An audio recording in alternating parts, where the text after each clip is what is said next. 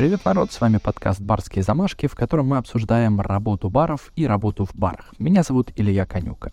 Обязательно подписывайтесь на подкаст, чтобы не пропустить новые выпуски. Тут ничего сложного, нужно просто там сердечко нажать, и мне приятно сделаете, ну и поможете в продвижении контента. Давно меня здесь не было, но давайте забудем эту небольшую оплошность и продолжим.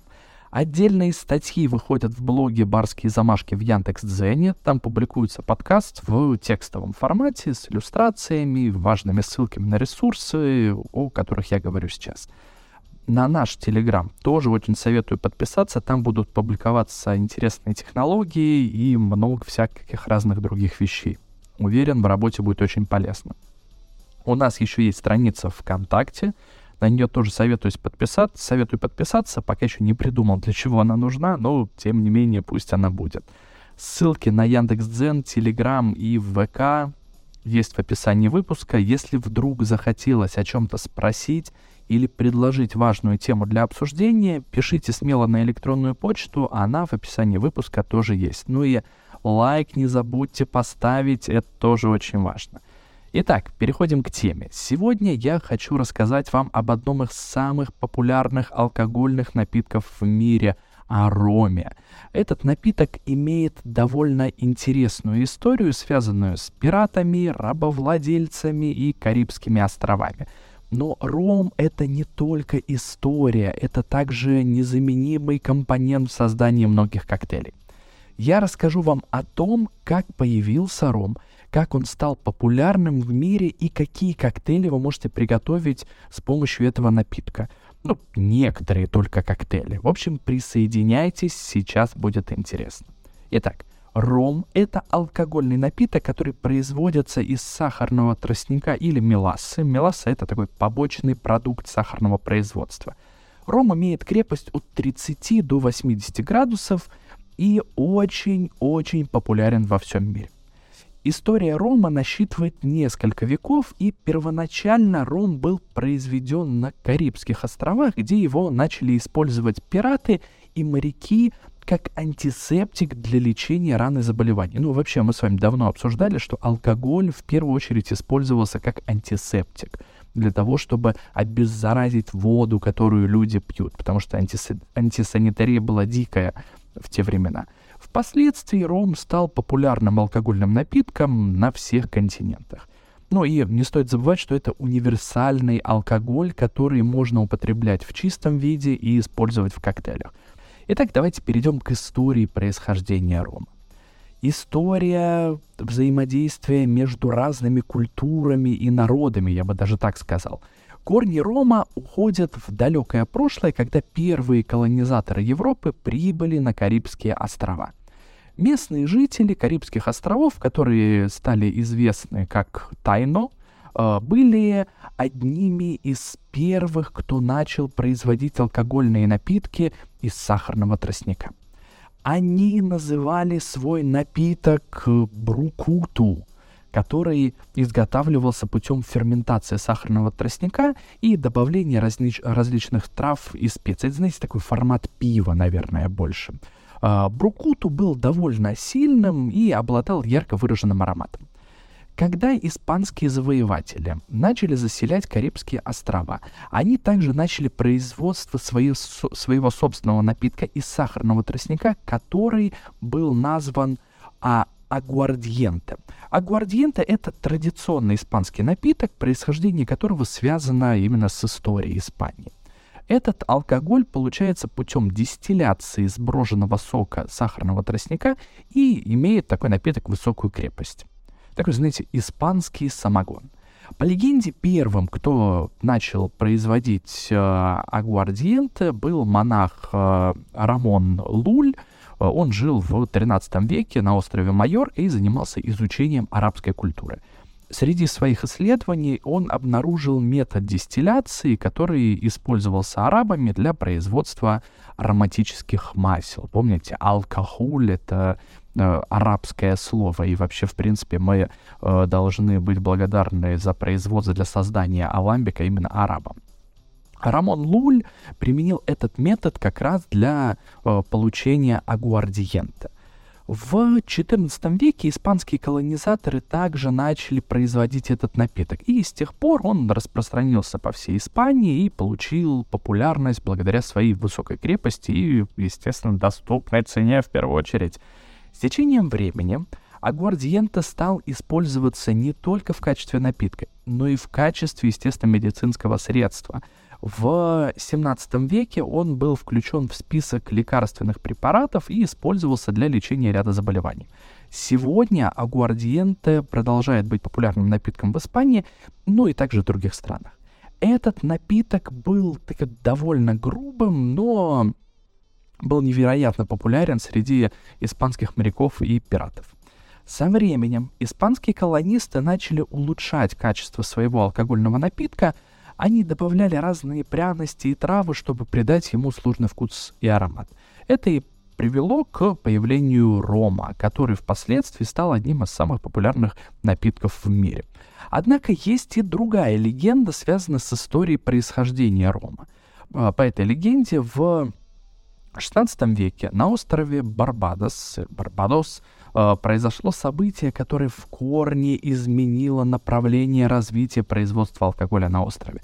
По легенде, корабль, перевозивший сахар и тростник на остров, потерпел крушение у берегов этого острова, и одна из бочек с содержимым э, ее выбросила на берег. Местные жители нашли эту бочку и обнаружили, что внутри находится более концентрированное вещество, нежели агуардиенте. Этот новый напиток стал называться Kill Devil, убийца дьявола. С течением времени производители начали улучшать рецептуру нового напитка, включая там, различные способы дистилляции и выдержки в дубовых бочках. Вскоре португальские колонисты привезли в Бразилию сахарный трос тростник, и в конечном итоге в 1600-х годах э, появилась индустрия производства рома в Бразилии. В то же время на Карибских островах производство рома начали развивать британские колонисты. В результате торговых путей и культурного обмена ром быстро распространился по всему миру. Сегодня он производится в разных странах, на Ямайке, на Кубе, в Доминиканской республике, Пуэрто-Рико и других. Но давайте перейдем сейчас с, с вами к интересной теме — ром и пираты. Роль пиратов в истории Рома была невероятно важной. Пираты были не только потребителями рома, но и активно распространяли его по всему миру — они использовали ром не только в качестве напитка, но и в качестве способа оплаты, такая жидкая валюта. Ром был очень популярен среди пиратов по нескольким причинам. Во-первых, он был дешевым и легко доступным напитком в портах Карибских островов, где пираты проводили большую часть времени. Во-вторых, ром был таким высококалорийным и содержал большое количество алкоголя, что было важно для моряков, которые часто находились в тяжелых условиях и нуждались в таком сильном напитке, чтобы справиться со стрессом и усталостью. И самое важное, алкоголь был прекрасным антисептиком, который помогал убивать бактерии, содержащиеся ну, абсолютно везде, и в воде, ну, в частности. Но там же были вот эти вот все радости жизни, лютая антисанитария, цинга и иные болезни. В общем, жесть. Э, ну, хоть ромом можно было как-то себя отпоить. Помните старую песню «15 человек на сундук, мертвеца, йо-хо-хо и бутылка рома»? Так вот, согласно данным, Квентина Ван Марле из Википедии забрал эту информацию, честно признаюсь. Эта песня была известна еще в XIX веке среди моряков Карибского бассейна и отражала реальные события, которые произошли в самом начале XVIII века. На пиратском корабле «Месть королевы Анны» под командованием капитана Эдварда Тича по прозвищу «Черная борода» вспыхнул мятеж. Ну и капитан Тич, естественно, подавил этот бунт, и 15 особо активных мятежников — которых, среди которых был кватермейстер, это командир абордажной команды, Уильям Томас Боунс, это такой э, прототип Билли Бонса, э, если помните такого персонажа, они были высажены на необитаемый остров под названием Сундук Мертвеца. Это такая небольшая скала в группе Виргинских островов. Каждому из пиратов вручили по бутылке рома. Всем пиратам было известно, что ром не утоляет жажду, а только усиливает ее. Ну и корабль Тича после этого спокойненько себе уплыл. Квартирмейстер Бонс оказался неплохим руководителем, ну, в конце концов, это руководитель, командир абордажной команды, и он не допустил склок среди 15 человек. Чтобы выжить, он обязал пиратов ловить рыбу, собирать росу и редкую дождевую воду, чтобы было что пить. Месяц спустя капитан Тич вернулся. На острове его встретили все те же 15 человек — истощенные, на грани помешательства от жажды и голода, но самое главное — живые. По требованию команды капитан помиловал бунтовщиков и вернул на борт э, пиратского корабля. Пираты играли значительную роль в распространении рома по всему миру. В 17 и 18 веках Карибский бассейн был основным районом их порпромысла, их деятельности — они грабили испанские и французские корабли, перевози, перевозящие грузы, включая бочки рома. Пираты быстро осознали, что ром можно было, во-первых, дольше хранить, он не портился по пути, что делало его отличным продуктом для торговли. Ну и не только для торговли, естественно — Пираты стали знакомить с ромом своих соратников э, на других континентах, включая Америку и Европу. Ром был быстро принят и стал одним из самых популярных алкогольных напитков в мире. Более того, пиратские легенды и ром стали неразрывно связанными, создавая такой романтический образ пирата, всегда который держит бутылку рома в руке. Не стоит забывать, что ром был обязательным в рационе моряков. Ром смешивался с соком лайма, чтобы помочь британским морякам бороться с цингой. Да, это такая болезнь, вызываемая дефицитом витамина С, поэтому апельсинчики, лимончики обязательно ешьте. А в 18 веке был установлен ежедневный рацион рома для моряков. Могу ошибаться, но, по-моему, там было что-то порядка полпинты. Полпинты рома в день. С водой разбавляли, с соком лайма и употребляли его. То есть вечно пьяненькие, веселые э, британские, не только британские моряки. Перейдем к следующей интересной теме, потому что ром был не только популярным напитком, но играл важную роль в работорговле в 17-18 веках те времена ром использовался как основной метод оплаты за рабочую силу в тропических колониях. Также ром был привлекателен для работорговцев, так как его было легко транспортировать, ну, бочки скинул и все. И он не портился от долгих морских путешествий. Африканские рабы, вынужденные работать на плантациях сахарного тростника, получали порцию рома в качестве такой ежедневной нормы алкоголя – это было необходимо для поддержания их работоспособности и жизненного тонуса в тяжелых условиях. Но, кроме этого, работорговцы использовали ром для покупки рабов в Африке и продажи их на плантациях. Таким образом, ром был важной частью работорговли и играл роль не только в культуре, но и в такой своеобразной экономике колонии. С развитием более гуманных методов оплаты труда и отменой рабства в XIX веке роль рома как валюты существенно уменьшилась, но его значение как символа культуры и, тради и традиции осталось неизменным. Развитие промышленного производства рома. Промышленное производство рома началось в XVIII веке, когда на Карибских островах стали использовать механизированные мельницы для извлеч извлечения сахарного сока из тростника. Это позволило значительно увеличить объемы производства и еще снизить стоимость, что сделало напиток доступным еще более широкой аудитории. А, в 1850-х годах на Кубе появилась первая промышленная фабрика по производству рома, которая использовала новейшие технологии для очистки и выдержки напитка.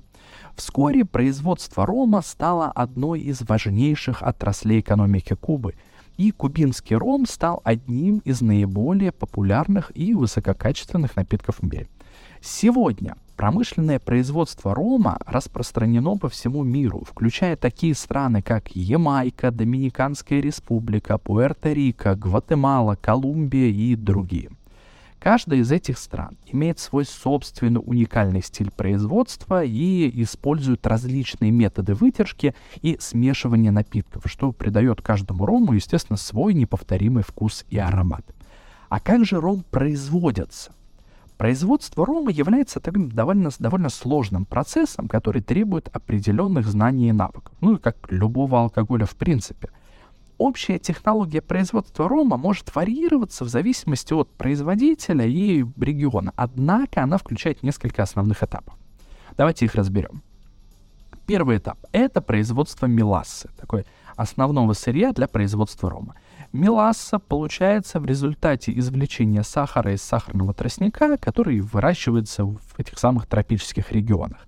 Меласса содержит сахар, который не был удален в процессе изготовления сахара. Далее меласса ферментируется с помощью дрожжей, которые превращают сахар в спирт.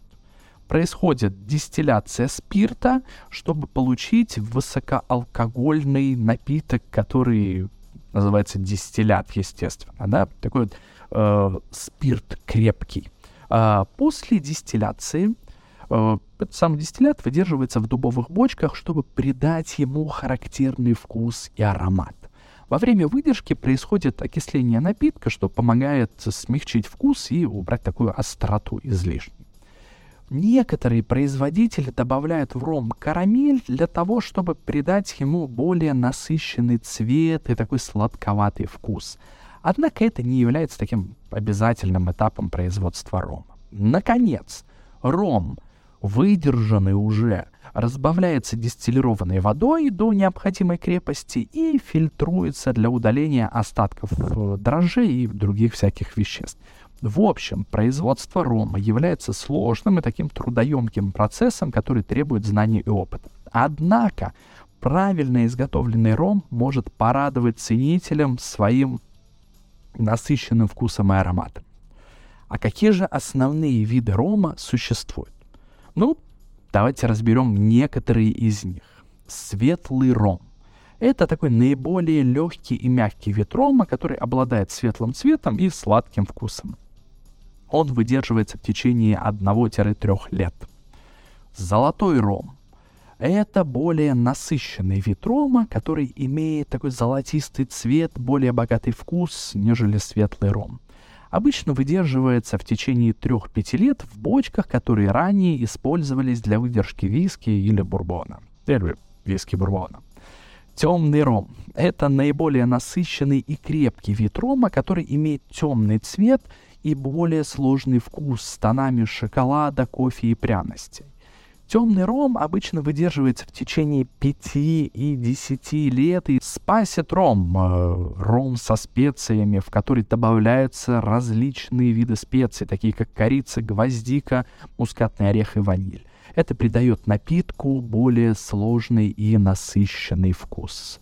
Премиум ром — это ром высшего качества, который выдерживается в течение более 10 лет. Он имеет более богатый и сложный вкус с такими тонами фруктов и пряностей.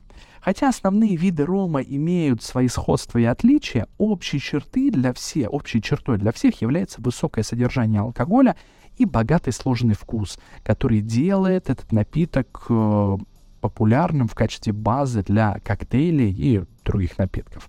Крепость рома может сильно варьироваться в зависимости от его типа и производителя.